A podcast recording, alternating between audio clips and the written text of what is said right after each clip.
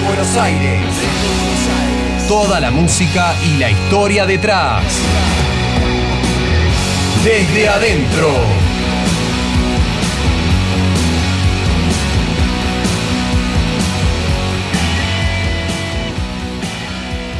Muy buenas tardes a todos, programa número 12 de Desde Adentro en el espacio de Radio ISER 95.5. Mi nombre es Tomás Tirrell y hoy, viernes 31 de julio, se termina julio, se terminan los memes de julio y vendrá, quién sabe, algunos ya dicen que ya tenemos lo de Agostini dando vueltas, vamos a ver cómo nos van a deleitar los memes en este mes de agosto. Así que bienvenidos a un nuevo programa de Desde Adentro. Bienvenido Walter, ¿cómo andás? Hola Tomás, sorprendido con estos memes de Agostini. Esto no, no, no me lo tenía, ¿eh? me, me sorprendiste. Me sorprendiste. Ayer- Los de Julio están ayer- a pleno, pero lo de Agostini no me la esperaba. ¿eh? Me llegó un mail, me llegó un mail para un mensaje con, con un video justamente de Agostini con los amigos que le dicen se termina julio y ahora viene Agostini. Ahora te lo voy a pasar. Pero bueno, vamos a ver con qué se van a deleitar todos los que hacen los memes. Yo creo que una- hay una agencia de, de publicidad detrás de todos los memes porque realmente hay algunos que son muy creativos. Bueno, eh, 12, programa número 12. La semana pasada estuvimos hablando de M. Winehouse y de Janis Joplin, concretamente, sí. Con el Club de los 27 dimos ese inicio a lo que se denomina el Club de los 27. Y hoy vamos a hablar de otra banda de Inglaterra que se llama Piribiri Biribiri. Ahora les voy a contar. Pero antes de meternos a hablar de la banda de hoy, quiero decirles que cualquier cosa que nos quieran decir lo pueden hacer arroba desde adentro ok. Ahí van a poder encontrar, además de, noticias de actualidad de la música, van a poder encontrar también nuestro playlist en Spotify donde vamos cargando toda la música de la que hablamos.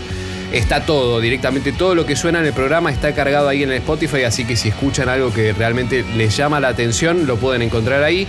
Y nuestro link a anchor.fm barra desde adentro, ok, donde en caso que no puedan escuchar el programa en vivo, lo pueden hacer ahí. Ahí están cargados todos los programas desde el primero hasta el de hoy. Ahora bien, una pequeña trivia. A ver si vos la sabés, Walt. ¿Cuál es el verdadero nombre de Eddie Vedder? ¿No es Eddie Vedder? No es Eddie Vedder. Eddie Vedder sería como una especie de apodo o un alias. A ver. Edward Louis Severson, Dave Holler Evans o Gordon Matthew. Un pequeño guiño para los que estén escuchando. Realmente hay uno de estos de los cuales vamos a hablar hoy. Así que ya no les tiramos ninguna, ninguna data más. Bien, un nombre encubierto. Un nombre encubierto. Bien, tenemos un infiltrado. Bien, efemérides. La verdad es que la semana pasada recién le comentaba a Walter en, el- en la previa del programa.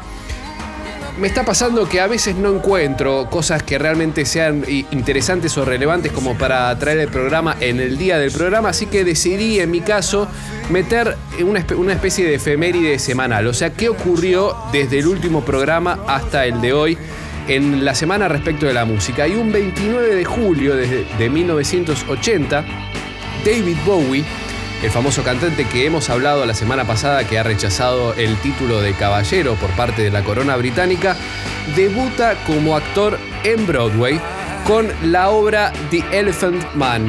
Es una obra bastante conocida, bastante eh, vanguardista dentro de todas las que han ocurrido en Broadway, pero bueno, la realidad es que Bowie, antes de ser conocido como David Bowie, el cantante, músico y compositor, ha sido actor muy, muy previamente a ser cantante. De hecho, él ha estudiado eh, en Inglaterra, ha estudiado para ser actor y ha trabajado también en otro tipo, en películas. Ha estudiado para ser mínimo antes de meternos en, algunas películas. Por ejemplo, El Ansia en el 83, eh, una película con Susan Sarandon. Después está Feliz Navidad, Mr. Lawrence.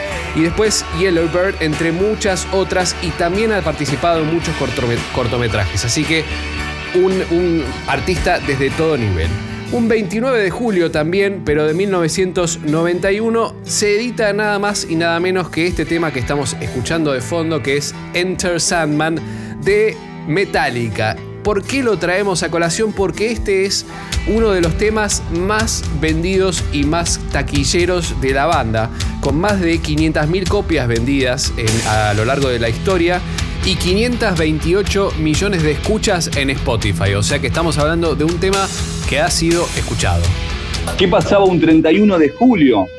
Pero de 1973, bueno, se graba el álbum Vagabonds of the Western Wars de Tim Lizzy. Si se preguntan quién es Tim Lizzy, Metallica los hizo muy reconocidos con un, con un cover del año, en el año 1998 del disco Garage que se llamó Whiskey in the Jar, ese potente tema que te rompe, es tremendo. Bueno, sale de esta banda, que es el tercer álbum de la banda irlandesa de hard rock, que es el último disco de la banda con el guitarrista llamado Eric Bell, que se retira del escenario, escucha de esto, tras tirar por el aire la guitarra y empujar el amplificador al público. O sea que se enojó y se fue.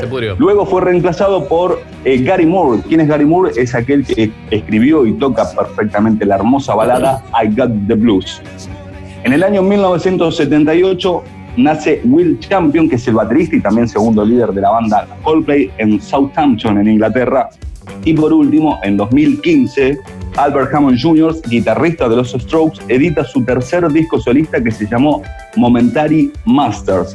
Simplemente para que aquellos que les gusta The Strokes eh, se den una vuelta por eh, la discografía de Albert Hammond Jr., porque realmente es muy, muy interesante y ha hecho muy bonitas canciones. Así que para los fanáticos de los Strokes, les recomiendo que recorran a Albert Hammond Jr., que no se van a arrepentir. Tendríamos que hacer en algún momento algo de las bandas paralelas, en vez de vidas paralelas, bandas paralelas de muchos artistas, porque obviamente la creatividad no siempre está em, impuesta en, la banda que los vio crecer a, todos. Pasó con Queen, pasó, en realidad pasó con prácticamente todos los artistas.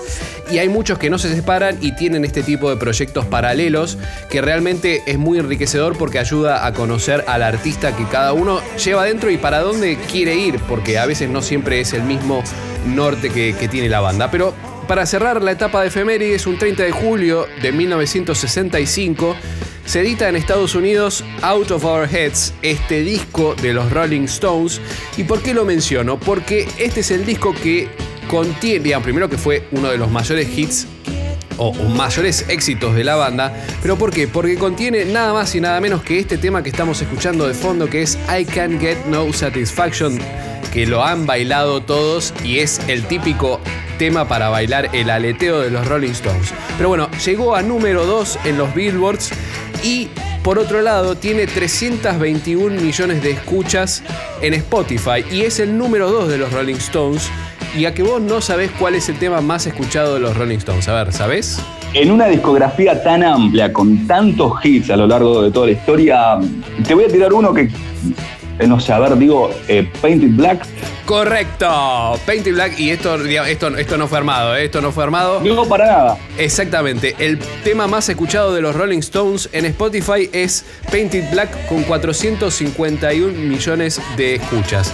Para que tener una referencia, 451 es eh, el 451 millones es el más escuchado de los Rolling Stones y 528 millones es Sun, Enter Sandman de, de Metallica que acabamos de mencionar, como para tener una referencia de valores. Bien, semana en la que han ocurrido varias... Em, varias ediciones y sobre todo online porque eh, veníamos hablando de ACDC, de las cosas que están ocurriendo con los 40 años de la edición de Back in Black, pero ahora también se puede ver en YouTube todo el show que hicieron en River Plate en el año 2009, así que está disponible en YouTube de principio a fin, porque antes siempre estaba pero cortado por, por tracks, por canciones. Ahora si vos querés sentarte un viernes a la noche con una birrita, poner el, el equipo de música a todo lo que da y escuchar las dos horas y pico que dura el show, lo podés hacer. Y por otro lado, se está, ocurre hoy, ayer, ayer jueves 30, hoy 31 y hasta el domingo, va a estar ocurriendo el Lula Palusa de Estados Unidos con más de 150 artistas y bandas en estos cuatro días y incluye el line-up a Paul McCartney, a Bruce, Springsteen. Hay un montón de situaciones de, de Metallica, por ejemplo, eh, Cypress Hill, The Cure, Arcade Fire. Es decir, va a haber un montón de artistas y no solamente van a mezclar eh, shows eh, tocados en vivo, por más que sea de un formato virtual, sino también con imágenes, con bancos de imágenes grabadas. Así que me parece que es una muy buena ah, y es gratis. Y tiene una, una parte, va a haber una parte en donde van a hacer todas las donaciones que, ellos reciban, las van a donar a beneficencia. Así que eh, para los que les interese el Lula Palusa de Estados Unidos, está disponible para verlo durante todo este fin de semana. Ahora sí, nos vamos a meter rápidamente con la banda de hoy. La banda de hoy ha venido a nuestro país a tocar y los quiero presentar como para ya directamente meternos de lleno. Ellos son The Police.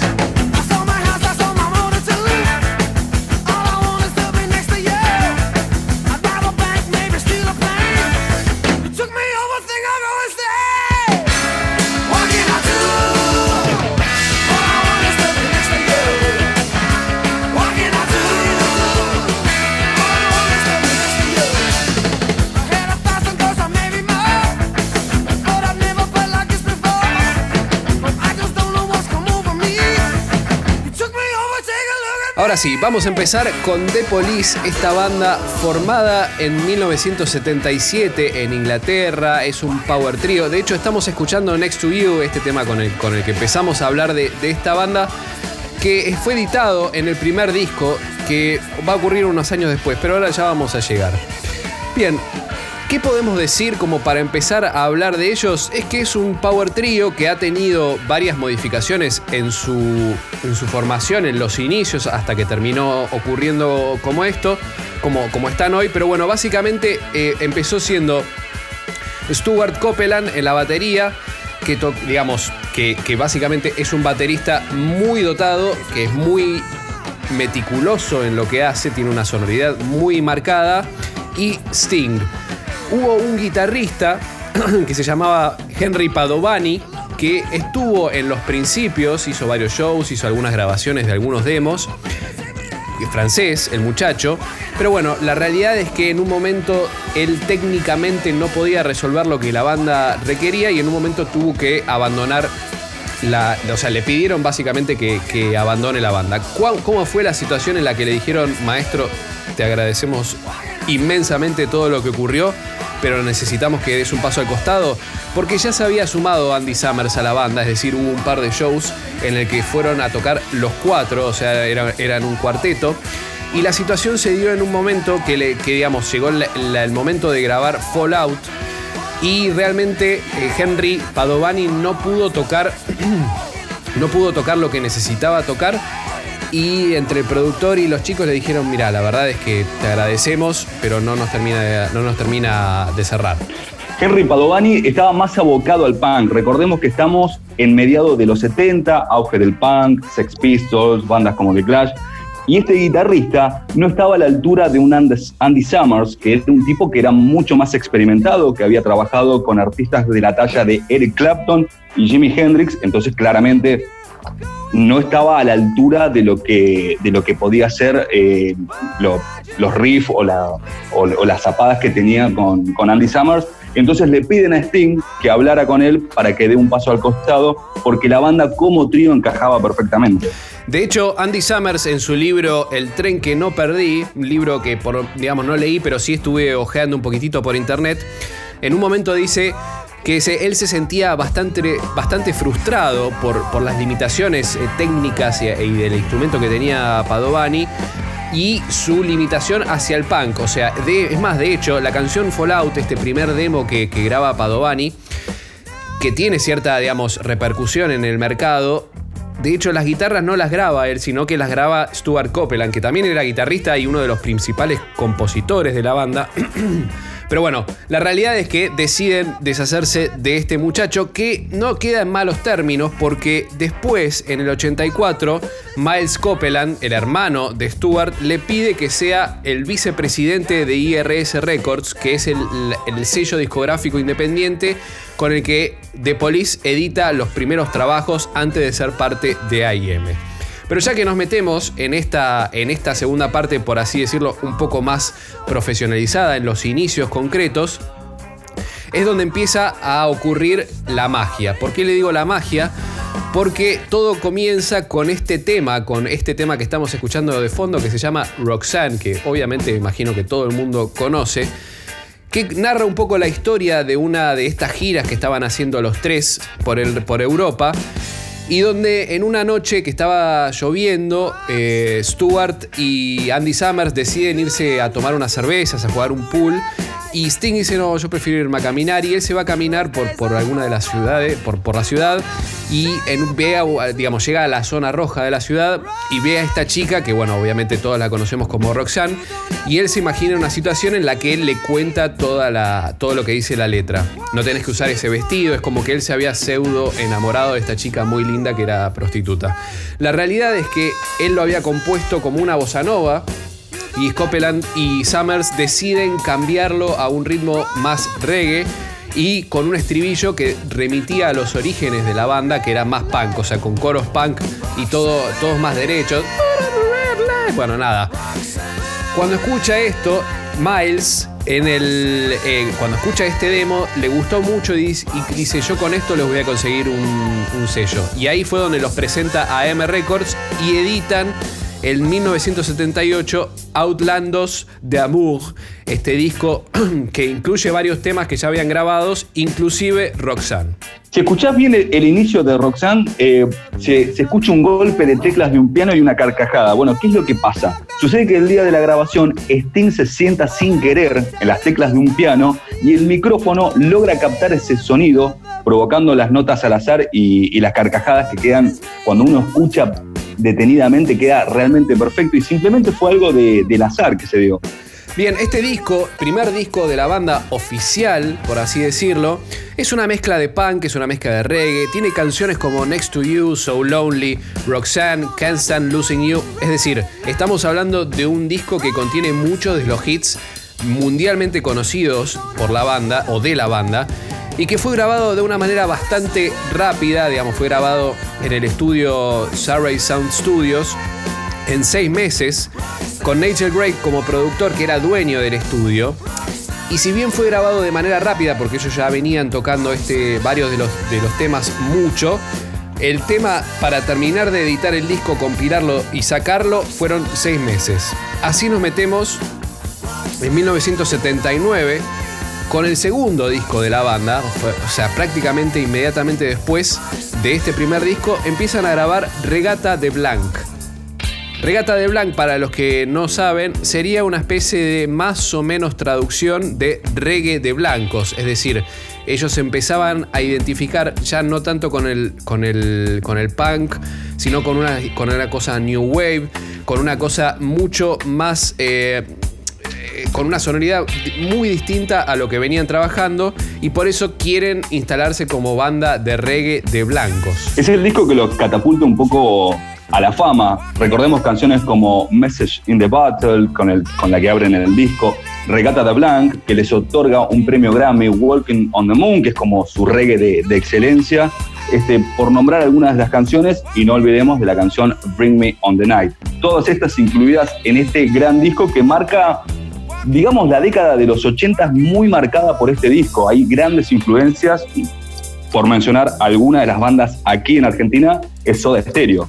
Eso, eso para mí está muy marcado con el disco siguiente, es decir, la sonoridad del disco que viene, que es en 1980 Señata Mondata, que vamos a hablar después de, después de este corte. Ese es el disco que para mí sonoramente marca a la gran cantidad de bandas, tanto en Argentina como Sumo, como Soda Stereo, como, como bien decís, perdón. Bien, eh, un, par de datos más antes de irnos al corte. Este disco fue grabado de vuelta por Nigel Gray en el estudio eh, de Surrey. Fue grabado en 24 tracks porque en este interín, entre el primer disco y el segundo, adquieren una consola más grande. Fue grabado obviamente en cintas y, e incluye, por supuesto, también Walking on the Moon, otro, otro gran tema y conocido por la banda. Y es junto con, este, junto con Bottle el disco que los termina de catapultar y decir, ok, ya The Police da un escalón mucho más internacional de lo que venía haciendo hasta entonces. También se dice que es un disco que a nivel interpretación de Stuart Copeland es el mejor que ha tenido. Es decir, fue un disco muy pensado desde lo baterístico. De hecho, Copeland siempre lo mencioné al principio del programa fue muy meticuloso con, lo que tocaba, siempre tenía un filcito de más, un jeitecito, algo que le agregaba que lo hacía distinto. Vos te das cuenta que Copeland es el líder de la banda, no es Sting, no es Sandy Summer, es él el, eje principal de, la banda. Es el eje principal de la banda porque además fue de los que primero empezó a componer y inclusive tocaba la guitarra, entonces era como que él fue dándole este color. Después no quiero decir que fue reemplazado por Sting, pero entre los dos terminaban de llevar adelante la, estética general de la banda. Así que nos vamos a un corte con este hit de la banda que realmente los, los terminó de catapultar hacia adelante y que seguramente todos conocen, que es Message in a Bottle.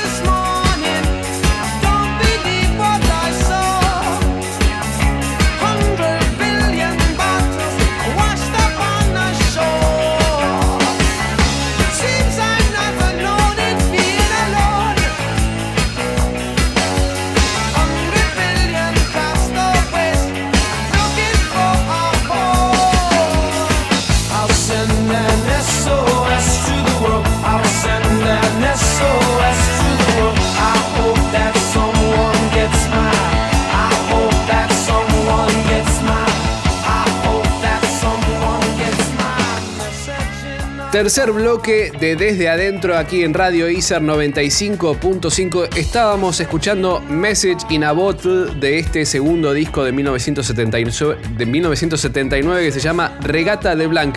Pero vos recién, Walter, me estabas contando un detalle bastante copado de este disco. Sí, la tapa del disco es muy parecida a aquella que tuvo Soda Stereo en su primer álbum debut, aquel que fue producido por Federico Moura, ese disco de 1984, si uno lo mira, es muy similar las caras apareciendo en la parte frontal, un poco más atrás, es muy similar. Y también recordar que Bring Me On The Night hay una versión en español que es tocada la guitarra por Andy Summer y Gustavo Cerati hace las voces, bajo y la guitarra rítmica. Esta canción fue, fue incluido en Utlandos de América, que es un álbum tributo a The Police, donde distintas bandas hispanoamericanas estuvieron así participando, pero lo curioso fue, se comenta por ahí, que Andy Summers fue otro de los grandes artistas que le pidió a Gustavo Cerati hacer una gira que, bueno, después eh, no se pudo realizar por la carrera solista de, de, Gustavo. Pero aquí tenemos a Andy Summers pidiéndole a Gustavo Cerati que se sume a una gira, como también lo había hecho en algún momento, y lo vamos a hablar, Roger Waters, ni más ni menos. Así que, como para que nos demos un poco la idea de lo que era Gustavo, Cerati, ¿no? Sí, ¿quién fue Gustavo? Ya me, realmente tengo muchas ganas de hacer el programa de Gustavo, pero bueno, requiere de trabajo, requiere de un montón. Seguramente hagamos dos programas, pero tiempo al tiempo. Bien. Momento de hablar de deportes con Ramiro Fornataro. Hola Rama, ¿cómo estás? Buen mediodía, Par, buen mediodía, Walter. Muy bien, con suerte, con bastantes novedades del mundo deportivo que si querés ya empezamos a contarlas. Por ejemplo, que la NBA, volvió la NBA, ayer jugaron Lakers contra Clippers y Pelicans contra Jazz, pero no me voy a detener tanto en los resultados, sino más bien en esta nueva metodología, en este nuevo fixture, justamente por la pandemia del COVID-19, que eh, la NBA se va a jugar así. Son 22 franquicias sí. que van a jugar 8 partidos cada una. A partir de esos resultados se van a, van a quedar 16 franquicias de cada conferencia y a partir de ahí se van a jugar los playoffs que todos conocemos, ¿no? Con rondas eliminatorias hasta la final de cada conferencia donde el ganador de cada conferencia va a ir a la NBA Finals y ahí se va a saber el campeón de este, un nuevo año de la NBA. Bien. El favorito claramente son los Lakers de LeBron James, obviamente. Segundo tema, la UEFA confirmó que el Barcelona va a recibir al Napoli en el Camp Nou. Sí. ¿Por qué te digo esto? Porque lamentablemente en España hay un nuevo rebrote, de coronavirus que tiene a Cataluña como eh, una de las principales ciudades con, esta lamentable, con este lamentable rebrote.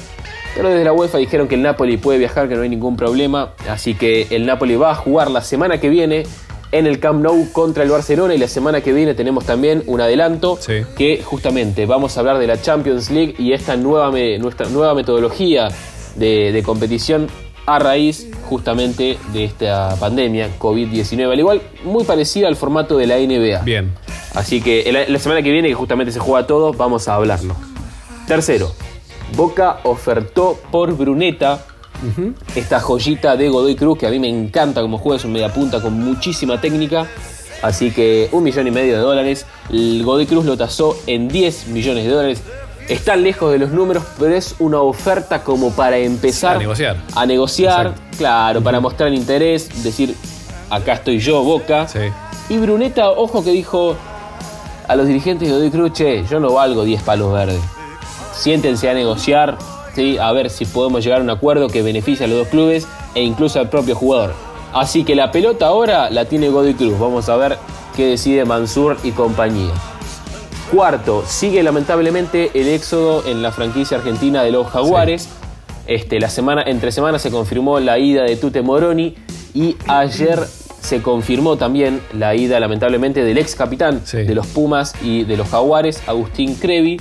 Así que sigue el éxodo de jugadores importantes en la plantilla. Y bueno, qué sé yo. Eh, en la nebulosa obviamente los jugadores prefieren ir a lo seguro y bueno, se están yendo todos a Europa, a muy buenos clubes claramente. Así que se debilitan los jaguares, pero desde mi punto de vista se fortalecen muchísimo los Pumas. Sí. Que para mí es lo importante. Y por último, el Gran Premio de Silverstone se jugará este fin de semana y obviamente juega de local Lewis Hamilton, que es el campeón del mundo, el vigente campeón y obviamente es el favorito. Muchas gracias, Rama. La verdad que está muy interesante, sobre todo lo de los jaguares. Primero, que obviamente es una tristeza, pero por otro lado, se está hablando también de que los jaguares puedan ser una especie de club más o la franquicia que pueda pertenecer adentro de la, de la liga dentro, en Australia, es decir, mudar la, sede a Australia, ¿eso es verdad? Sí, este, hay bastantes rumores. Eh, en teoría, Australia se había ofrecido como para justamente traer a Jaguares a su Super Rugby, porque viste que ahora por esto de la pandemia se dividió este Super Rugby. Eh, Nueva Zelanda se fue por un lado y Sudáfrica y Australia se están armando su propio Super Rugby y ahí encajaría Argentina. Va, Argentina en realidad los Jaguares. Veremos qué sucede, esperemos, que, así sea. Los Jaguares obviamente van a estar diezmados y van a jugar con juveniles, pero todo suma. Muchas gracias Ramiro Fornataro por toda la información del deporte. Estamos escuchando sin duda un tema que no tiene mucho que ver con el, con el tema, con la banda de hoy, por más que sean todos del UK, del Reino Unido, la realidad es que no tiene mucho que ver y es un tema muy, muy lindo, muy reconocido, que estamos hablando nada más y nada menos que Where the Streets Have No Name de YouTube, editado en 1987 en este disco Joshua Tree, que es el quinto disco de la banda y este fue el tercer sencillo que editaron. ¿Por qué lo vamos a hablar? Porque hoy vamos a hablar un poquitito en esta sección que tenemos de los videoclips de las distintas bandas. Pero antes de meternos a hablar concretamente del videoclip, me gustaría darles un par de datos de este tema que es un tema bastante, mm, ¿cómo decir?, característico de la banda. Digamos, si alguno empieza a decir canciones de YouTube, lo más probable es que esta sea una de las canciones que, empieza, que empiece a cantar. Bueno, este disco fue grabado por, y producido por Brian Eno, que, digamos, hay cuestiones bastante divertidas al respecto, por eso me interesa mencionarlas, que es que la canción, el disco, justamente Joshua Tree, fue grabado, digamos, de una manera bastante poco eh, como banda. No fue toma caliente, como se le suele decir, que es todos los músicos tocando en vivo, sino que era un disco más bien donde cada uno iba grabando en distintas etapas. Entonces, ¿qué pasa? The lo que quería justamente era participar, de hacer participar a toda la banda y grabar un tema en vivo y empezó a armar un demo con este tema, con unas guitarras eléctricas, con delays y demás. Lo, hicieron eh, lo hizo en, su, en su hotel, en su casa que tenía alquilada. Y lo presentó a la banda, les gustó, pero la realidad es que Escúchame esto, según Brian Eno, estuvieron más del 50% del tiempo que tuvieron para hacer todo el disco con este tema. Es decir, les costó mucho hacerlo, no le encontraban la vuelta, no podían encontrar. De hecho, cuentan que, que habían armado una especie de pizarrón tipo eh, tabla táctica de cómo iba el tema, cuáles eran los acordes, y el asistente de grabación iba pasándoles con, una especie de, puntero láser, les iba diciendo, bueno, ahora estamos acá, como para que todos sepan cómo era la canción, porque tiene una estructura media rara, tiene una progresión de acordes bastante raros. Entonces nunca terminaron de darle eh, vuelta. Es más, llegaron a la instancia en el que Brian Eno decía, muchachos, me cansaron, voy a borrar las cintas. Y hay como toda una especie de mito alrededor de eso, que Brian Eno estaba a punto de borrar las cintas, que las cintas en ese momento se ponían básicamente, o se, o se las grababa encima, o se ponían arriba de un gran imán que borraba directamente todo lo que tenían y el asistente lo ve y dice, no, no, no lo borres y le tira el té. Esto obviamente es una especie de, anécdota bastante divertida, pero bueno, la situación es que no terminaban de encontrar la vuelta como banda hasta que, bueno, finalmente lograron armarla y terminó siendo lo que todos escuchamos. Pero bueno, nada, me gusta este tipo de historias, así que ahora metámonos en lo que fue el videoclip. Claro, después cuando nos adentremos en la historia de, YouTube vamos a hablar de Joshua Tree como el disco que un poco lo salva. Entonces por eso creo que también pasaba esto que ellos buscaban la perfección en una canción porque The Joshua Tree es el disco que a ellos los vuelve a unir. Eh, había, había, muchas grietas dentro de la banda y tal vez por eso buscaban la perfección. También lo hicieron con su videoclip. Allá por el año 1987, todo este auge en MTV de muchísimos videos bueno, hicieron un videoclip, Where the Streets Have No Name, que es un poco referencia a aquel final de los Beatles en la terraza de Apple Corps. Bueno, ellos lo que quisieron eh, hacer eh, fue una especie de, homenaje. El videoclip fue grabado el 27 de marzo de 1987, donde la banda trajo a más de mil personas durante su filmación, que tuvo lugar en, en una terraza de una tienda de licores en Los Ángeles. Bueno, el video cómo comienza, con una toma aérea, con un bloqueo ahí en, Los Ángeles, donde de fondo se va escuchando una de las canciones del disco, que es Ballet the Blue Sky, y se escuchan eh, de la radio a los diferentes locutores que empiezan a hacer referencias sobre este show que iba a brindar YouTube, donde dice que ya estaba planeando llevar a cabo a las 15.30 en las calles 7 y la principal, esperando una multitud, aproximadamente se esperaban de 30.000 personas. Y durante ese rodaje, YouTube tocó canciones eh, además de Where the Street Have No Name, cantó, por ejemplo, Sunday Bloody Sunday y también cantó, o tocaron, mejor dicho, la canción People Get Ready, esa canción de Jeff Beck y Rod Stewart, que es una, una, balada. Ellos suelen, suelen hacerlo. Y también tocaron estas canciones antes de la filmación. Ellos lo que hicieron también fue reforzar el techo de, de, la, de la tienda de licores para asegurarse bueno, que no se venga abajo, tener todo eh, en perfectas condiciones. ¿Qué es lo que, lo que hay de curioso dentro de este videoclip?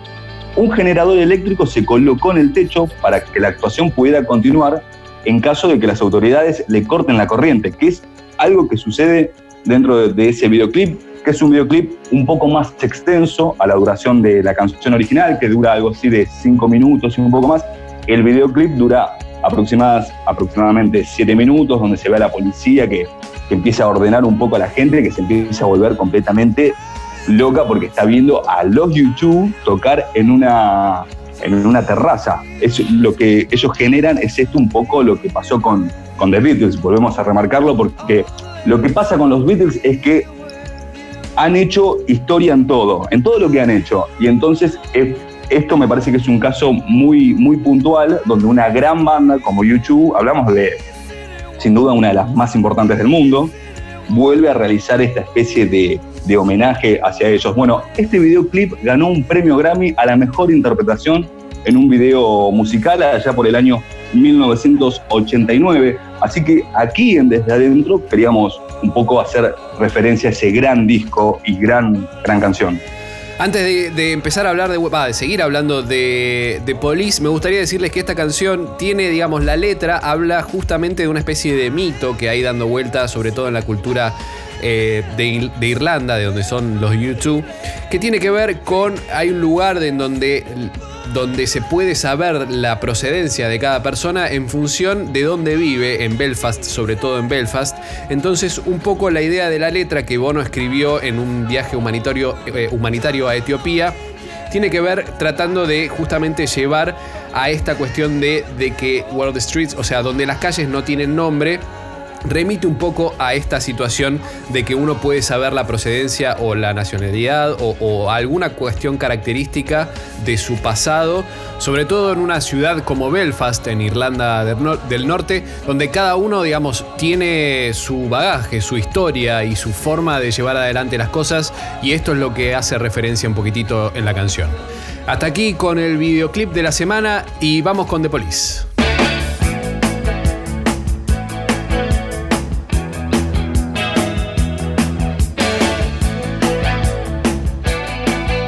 Y ahora nos vamos a meter nuevamente en lo que es la, digamos, la recta final, porque esta es una banda muy conocida que ha tenido cinco discos. Entonces vamos a hablar del tercer disco de The Police que se llama Seniata Mondata.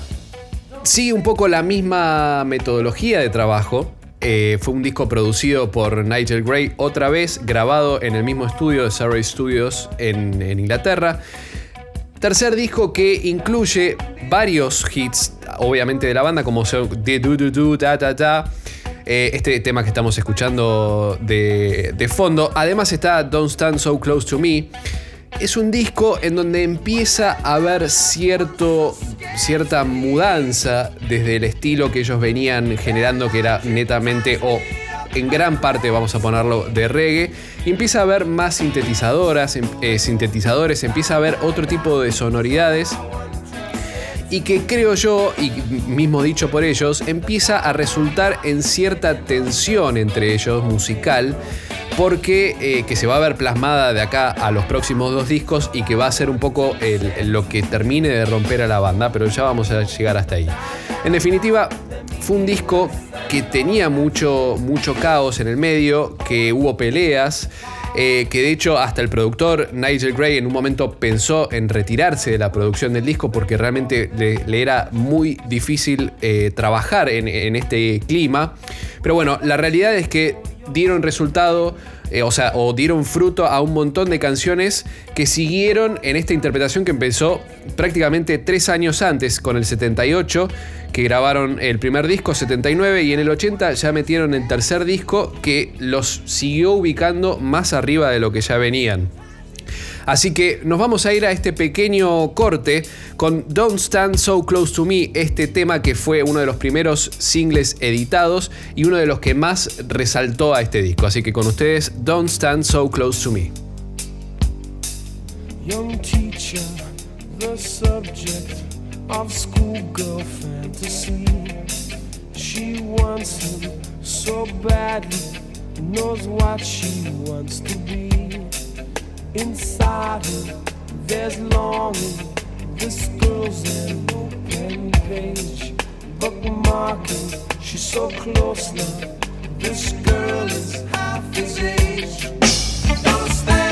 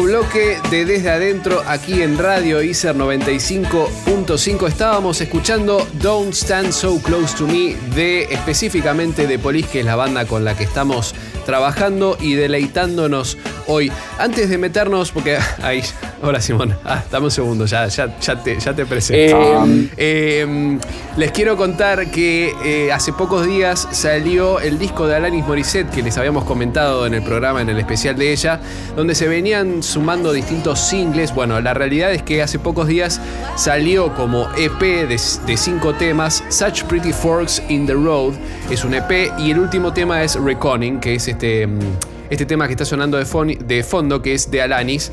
Como hace poco les habíamos comentado que estaba, digamos, se había demorado un poco la edición por lo de la pandemia, ya está editado como EP.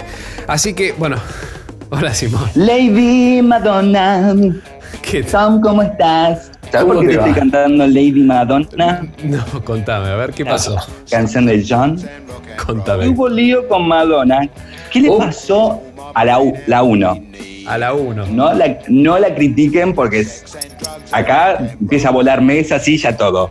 A ver. ¿Qué pasó? Fue, sa- fue sancionada por Instagram. ¿Qué hizo Madonna? Bueno, compartió eh, un video bastante extraño ahí en su perfil, en donde, escuchá bien, Tom, se difundían teorías conspirativas en torno al COVID-19. Bueno, ¿qué pasa? Según reportó la BBC en esa publicación subida por la reina del pop, se afirma que la vacuna para el virus ya ha sido desarrollada, pero está siendo escondida para permitir que los ricos se sigan haciendo más ricos. ¿Entendés lo que está pasando? Ante eso, las administra- los administradores de la red social hicieron que el video estuviese borroso y lo marcaron con el rótulo, escúchate esto, información falsa. ¿Cómo le vas a decir a Madonna si es falso o no es falso? Ella hace lo que, lo que quiere, es la uno.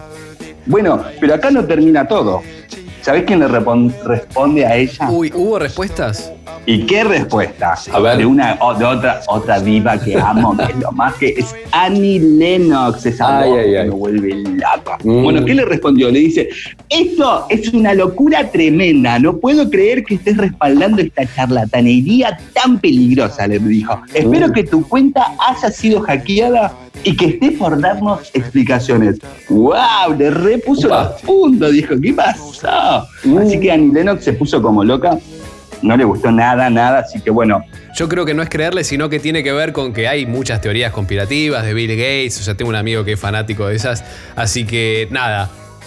Aguante Madonna. y todas esas cosas. Sí, sí, sí, sí, sí. Aguante Madonna y las teorías conspirativas porque nos dan un poquitito de, de- de buena información desde la gente del rock, básicamente. Obvio, y aparte una genia como ella, o sea, no estamos hablando que lo tiró alguien medio que ya. No, lo tiró Madonna. ¿entendés? O sea, una mina que la tiene clara, no clara, re clara, que la amo. Bueno, muchas gracias Simón por todas estas novedades de la farándula rock pop, en este caso con Madonna.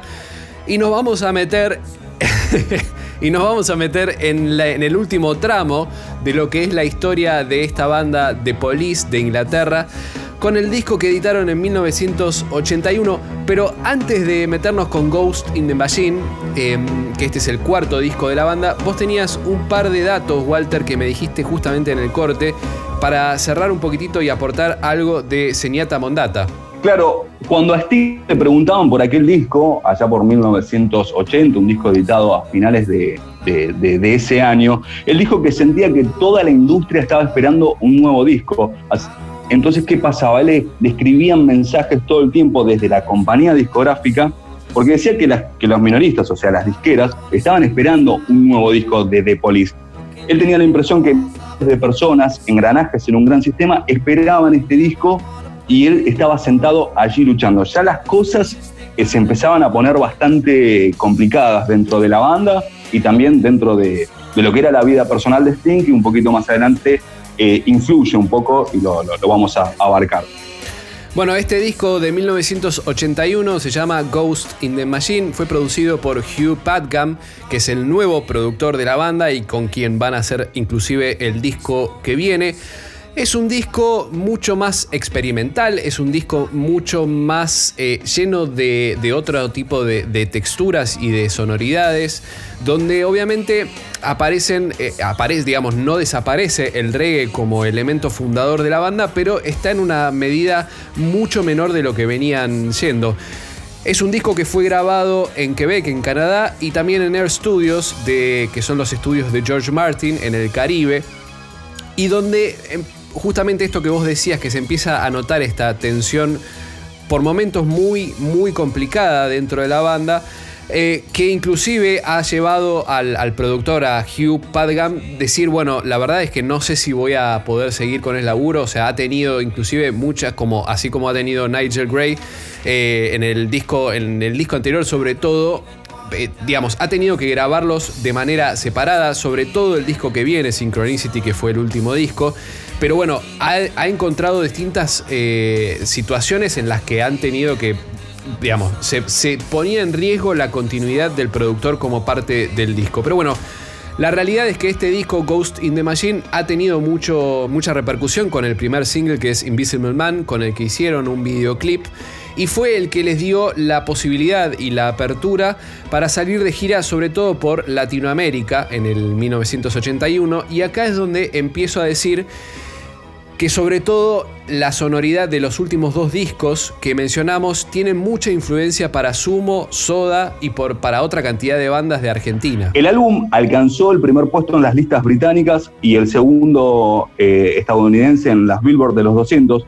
En esta ocasión, The Police hace un intenso uso de teclados electrónicos. Todos los temas que hicieron en Ghost in the Machine fue un disco hecho con muchos sintetizadores. Este disco fue seguido por Synchronicity en el 83, que es el último disco de la banda, propiamente dicho, un disco de estudio, porque después hubo muchos discos en vivos.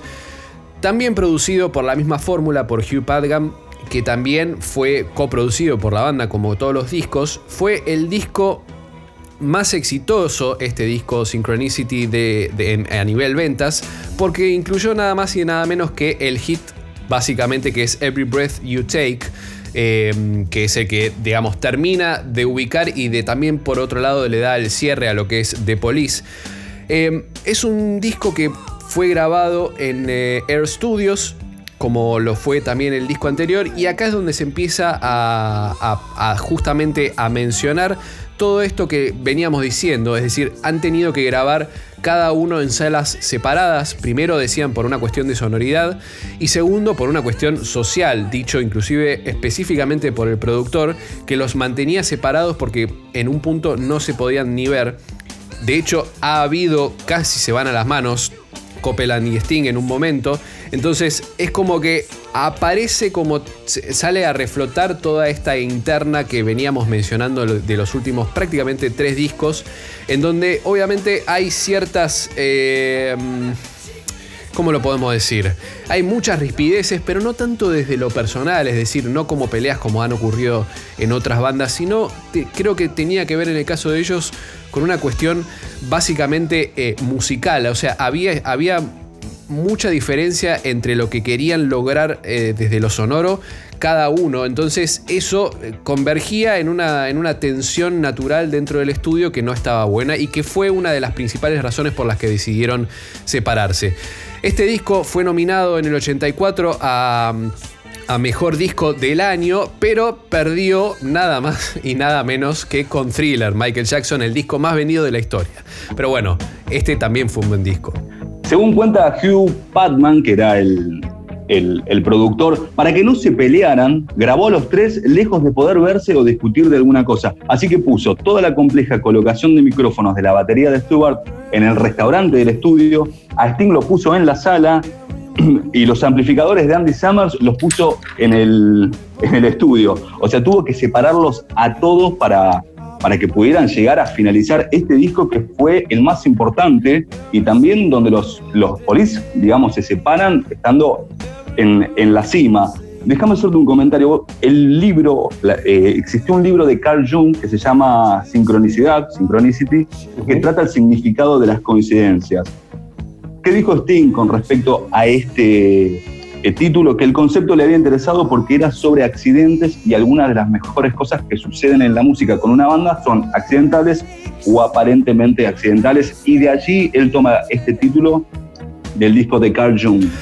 Every Breath You Take, que es el, el tema que, digamos, termina de, de potenciar a la venta del disco, para tener una referencia, tiene 682 millones de escuchas en Spotify. Recuerde que al principio del programa le habíamos dicho que, por ejemplo, Enter Sandman tiene 528 y Painted Black tiene 451. Fíjate que Every Breath You Take tiene 682 millones de escuchas, así que ha sido sin duda un tema y un disco que, bueno, lamentablemente fue el último de la banda. Como para ir cerrando, en el 2007 se juntan, se vuelven a juntar después de muchos años de que cada uno hizo su carrera solista, se juntan e inician una gira mundial en la que Argentina obviamente es una de las sedes, de hecho yo fui a ese recital. Durante la primera década del 2000, que la verdad que nos, lo vemos ahora, 10 años, a ver, tomemos la década del 2000 al 2010, realmente ha sido muy importante para nosotros. Aquí en Argentina hemos tenido grandes bandas y hubo un rejunte en aquel momento donde, por ejemplo, como mencionaba Soda Stereo, vuelve en el 2007, Genesis se vuelve a juntar y también dentro de tantas bandas estuvo The Police que vino aquí a Argentina a tocar en el estadio de River Plate. Hasta aquí con la breve historia de The Police, este, esta banda de Inglaterra que tuvo cinco discos y que trabajó y que básicamente se destacó entre 1978 y 1983. Para darle cierre a la trivia, ¿cuál era el verdadero nombre de Eddie Vedder? El verdadero nombre es Edward Louis Severson, Dave Howell Evans es The Edge, que lo mencionamos hoy, que les decíamos, y Gordon Matthew es Sting, nada más y nada menos que Sting. Así que, eh, para aquellos que no lo sabían, es Edward Louis Severson. Muchas gracias Walter, muchas gracias Mika, muchas gracias Rama, gracias Aníbal, Romina, toda la técnica de Iser y por supuesto todos ustedes que nos siguen viernes a viernes en este programa que se denomina Desde Adentro y donde hablamos un poquitito de música. Nos vamos con este recomendado So American de esta banda de Estados Unidos, más específicamente oriunda de Alaska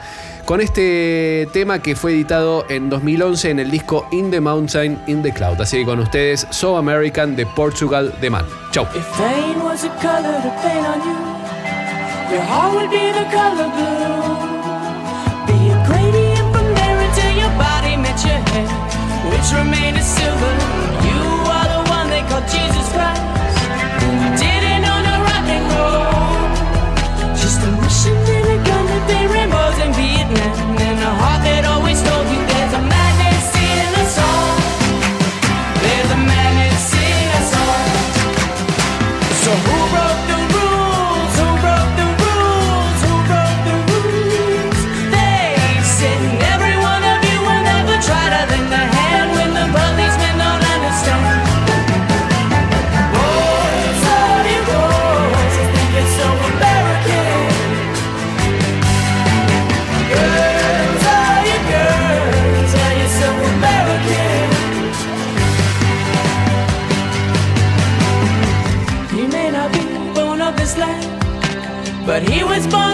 this world. He was born of all the mothers and the colors of our brothers and the love that was to you by the one they call Jesus Christ. He may not know no rock and roll, and there may not be a heaven or a place at which to send you, but you know in the